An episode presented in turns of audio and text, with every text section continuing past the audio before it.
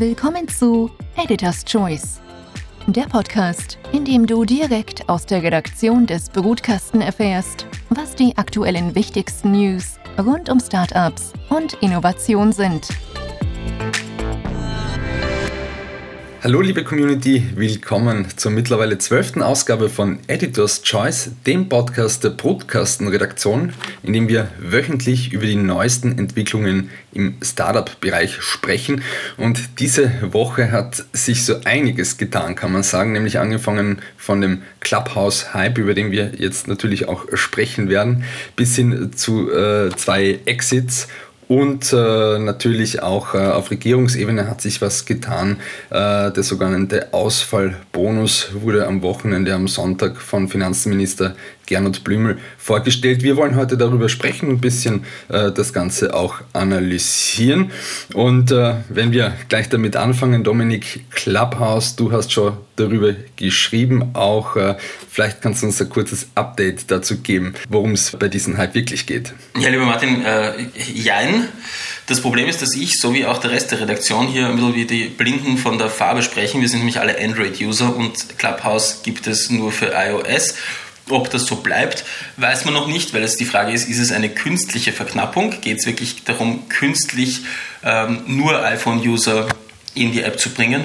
Oder ist es einfach so, dass sie das noch nicht entwickelt haben? Es ist nämlich ein relativ kleines Team. Clubhouse gibt es erst seit vergangenen März, ist gegründet worden von Ex-Google-Mitarbeitern, hat allerdings schon den legendären VC Andreessen Horowitz an Bord, ist angeblich bereits 100 Millionen Dollar wert, jetzt nach diesem Wochenende vielleicht noch deutlich mehr.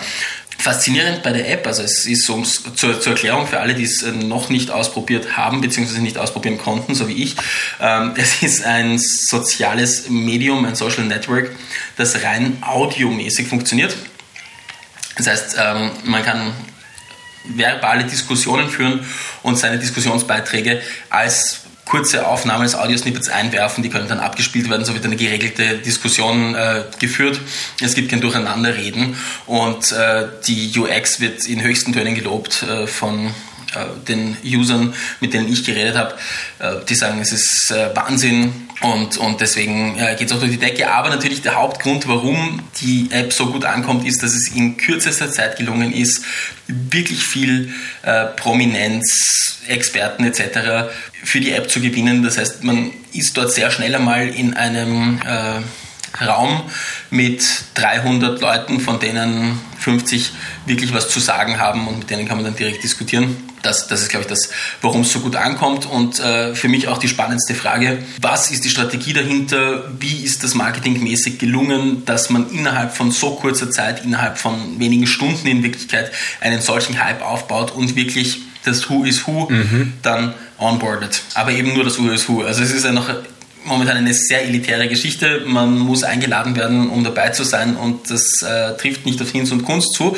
Aber eben zum Beispiel auf die gesamte Startup-Szene, die also iPhones hat. Ich gehöre da auch nicht zu den iPhone-Nutzern, deswegen äh, kann ich da jetzt auch nur eben aus dritter Hand berichten, ähm, äh, wie diese App auch funktioniert. Und ähm, ja, äh, ich habe mir schon überlegt, eventuell sogar ein iPhone zuzulegen. Also die FOMO trifft bei mir schon wenig zu.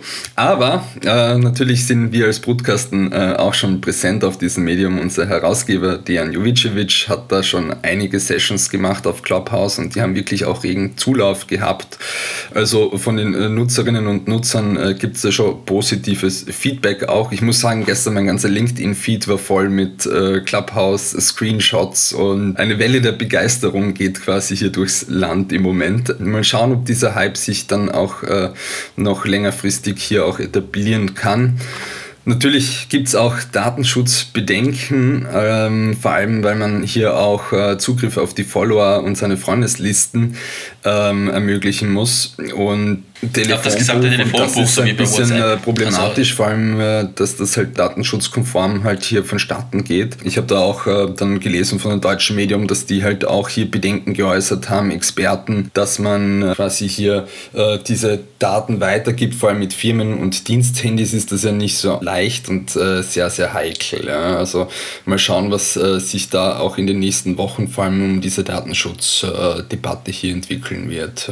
Gut, ich meine, es ist bei WhatsApp durchgegangen. Es wird wahrscheinlich auch bei Clubhouse drüber Das äh, stimmt.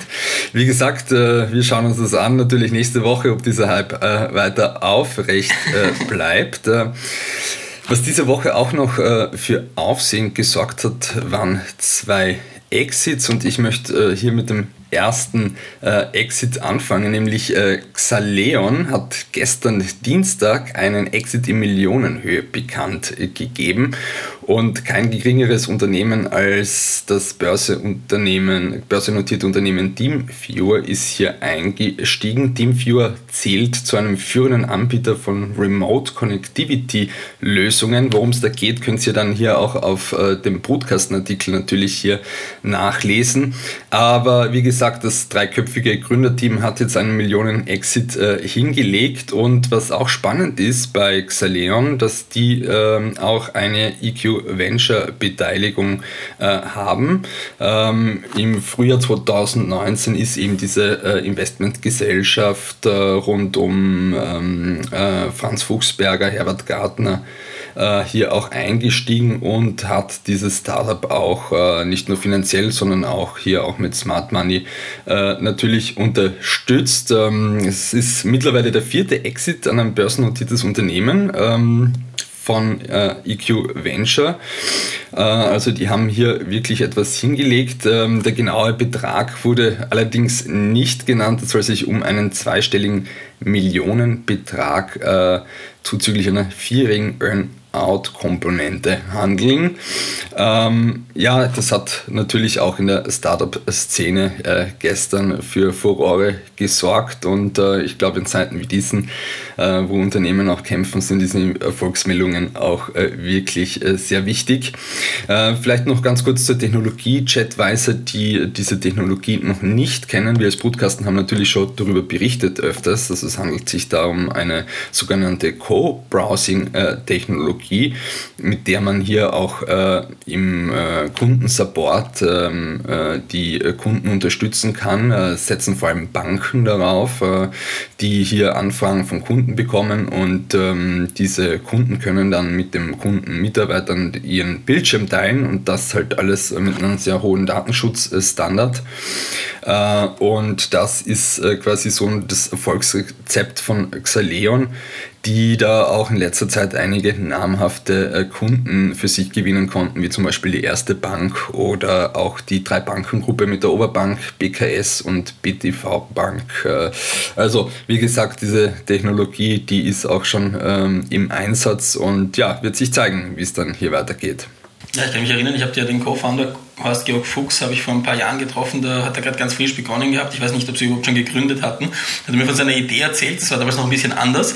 Aber es ist, äh, es ist faszinierend, äh, diese schaffen sich da einfach auf die Needs äh, des Marktes einzustellen und dann innerhalb kürzester Zeit so weit zu sein. Man muss natürlich sagen, der Herbert Gartner von EQ Venture ist ja wirklich Exit-Spezialist, hat ja sein eigenes Unternehmen für einen dreistelligen Millionenbetrag verkauft, ein Halbleiter-Chip-Unternehmen, dessen Chips jetzt in den meisten Smartphones verbaut sind. Ähm, der hat auch die entsprechenden Connections. Also ich glaube, da hat ziemlich vieles zusammengespielt, dass da jetzt wirklich innerhalb relativ kurzer Zeit dieser legendäre schnelle Exit gelungen ist. Ja, genau. Und dann gab es auch noch einen zweiten Exit, nämlich von Apilayer rund um die Ziertmeier-Brüder, ja. Genau, ja, ich meine, über die haben wir auch schon das eine oder andere Mal berichtet. Äh, einer, davon war, glaube ich, 17, wie sie den ersten Exit hatten. Die äh, sind Serial Entrepreneurs im wahrsten Sinne des Wortes, haben ein Unternehmen nach dem anderen aufgebaut und haben jetzt tatsächlich eben äh, die API-Layer API ähm, an die amerikanische Idera Inc. verkauft. Ähm, auch da allerdings kein, kein Kaufpreis bekannt gegeben worden, aber man weiß von den Zedmeier-Brüdern, dass sie sich hier nicht ja, zu billig also verkauft haben. Da wurde nicht der Kaufpreis genannt, aber wie gesagt, die äh, haben es schon drauf äh, mit dem erfolgreichen äh, Exiten ihrer Startups. Ja. Also ich habe auch mal ein Interview geführt mit ihnen ähm, im Jahr 2019. Ähm, wirklich sehr beeindruckend, was die Jungs hier auf die Beine gestellt haben. Und ähm, ja, man darf gespannt sein, äh, was sie dann noch so im Petto haben auch hier. Ja, ein Thema, das uns natürlich auch beschäftigt, äh, ist die Corona-Krise. Der Lockdown wurde bekanntlich äh, am Wochenende jetzt wieder verlängert. Dazu gab es eine Pressekonferenz äh, am Sonntag und im Anschluss auch eine Pressekonferenz von Gernot Blümel, äh, wo eine neue Hilfsmaßnahme auch präsentiert worden ist. Hier der sogenannte Ausfall Bonus. Momcelo, du hast dich am Sonntag hingesetzt und hast dir diese Pressekonferenz angeschaut. Ähm, vielleicht kannst du uns ein Update geben, äh, worum es hier auch bei diesem Ausfallbonus hier geht. Äh, ja, richtig, Martin. Äh, wer sich die Pressekonferenzen angeschaut hat, weiß, dass es neben den Verschärfungen, die ab nächster Woche kommen, also das Tragen von FFP2-Masken oder zwei Meter Abstand statt einem, jetzt ein neues Werkzeug für die Wirtschaft gibt. Das nennt sich Ausfallsbonus. Mit dem ist es möglich, 30 Prozent des Umsatzausfalles bis zu einer Deckelung von 60.000 Euro sich zurückzuholen. Das soll ganz unbürokratisch auf Finanz Online möglich sein und direkt aufs Konto kommen, laut dem Finanzminister. Beantragbar ist das Ganze ab dem Folgemonat, äh, ab dem 16., das heißt ab dem 16. Februar kann man für den Jänner den Ausfallsbonus beantragen. Und berechtigt sind Unternehmen mit einem 40-prozentigen Umsatzausfall im Vergleich zum Vorjahr. Das Spannende war, dass der Finanzminister auch gesagt hat, das gilt jetzt bis zum Ende der Pandemie. Wie ich finde, eine sehr wichtige Aussage, äh, die gleich eine neue politische Ebene öffnet in Sachen ähm, Hilfe, Corona-Maßnahmen. Und der Reaktionen gab es auch schon drauf. Äh, während die WKO von einem wichtigen Schritt spricht, gab es herbe Kritik vom Handelsverband. Der nannte das Ganze, ich zitiere, eine Abspeisung und einen Tropfen auf den heißen Stein und fordert, dass diese Deckelung von 60.000 Euro erhöht wird, weil es einfach viel zu wenig ist und findet auch die Eintrittshürde von ähm, 40 Prozent Umsatzausfall einfach viel zu hoch und äh, bittet darum, sie auf 30 Prozent zu senken. Vielleicht noch zusätzlich, falls das untergegangen ist, der Härtefallfonds wurde bis Ende Juni verlängert und auch der Überbrückungsfonds für Kultur wurde ebenfalls bis Ende Juni verlängert. Mhm. Alle Informationen findet ihr dann natürlich auch auf der Brutkasten äh, mit allen Verlinkungen. Äh, ihr könnt euch dann natürlich auch informieren. Danke vielmals, Momchlo, dass du hier auch das Update gegeben hast. Ähm, wir kommen jetzt auch schon zum Schluss des Podcasts und äh, wie ihr wisst, behandeln wir zum Schluss immer ein Mobility-Thema der Woche. Äh, an dieser Stelle auch Danke an Mazda Österreich, äh, die diesen Podcast unterstützen. Äh, Mazda hat hier auch ein Elektroauto auf den Markt gebracht, den Mazda MX30, den wir natürlich erwähnen wollen, der hier auch einen wichtigen Beitrag für die Mobilität der Zukunft leistet ähm, und natürlich auch unseren Podcast hier ermöglicht. Mobility-Thema, was hat sich da getan? Äh, letzte Woche äh, am Mittwoch, Mittwoch hat AD-Bike, neues Startup aus Österreich bzw. aus Wien angekündigt, mit Österreichs erstem Fahrrad Abo ähm, an den Markt äh, gehen zu wollen 2021. Dabei handelt es sich um ein Konzept, äh, in dem die Nutzer eine monatliche oder jährliche Abogebühr zahlen und äh, im Gegensatz äh, dafür ein Fahrrad bekommen. Und in diesem ähm, Abo-Preis, und das ist so äh, dieser USB dieses ähm, Startups, äh, dass man hier auch die Reparatur als auch den Service hier inkludiert und ähm, sie gehen mit dem Versprechen an den Markt, innerhalb von 48 Stunden sollte etwas sein äh, mit einem Fahrrad, das du dann über ED-Bike beziehst, äh, dieses Fahrrad dann ausgetauscht wird oder auch repariert wird. Also das äh, dahinterliegende Konzept ist ein sogenanntes Mobility as a Service äh, Konzept und äh, man möchte hier quasi sich auch ähm, dezidiert von ähm, Sharing-Anbietern, die das über zum Beispiel Free-Floating-Systeme anbieten, hier absetzen. So ein spannendes Konzept äh, gibt es äh, schon in, in Niederlanden auch. Mal schauen, wie das hier in Österreich anlaufen wird. Das Startup äh, ist noch sehr jung, äh, muss man dazu sagen. Also die haben den AWS First Inkubator äh, durchlaufen letztes Jahr und ihre Idee, Idee auch schon vor Investoren äh, gepitcht. Ähm, das Wichtigste jetzt, äh, die Beta-Phase äh, startet im Frühling und ähm, ja, man kann sich da auf der Homepage da schon anmelden. Äh, und ähm, ja, die haben halt auch nur limitierte Plätze, haben sie geschrieben, dass man sich hier für diese Beta-Phase anmelden darf.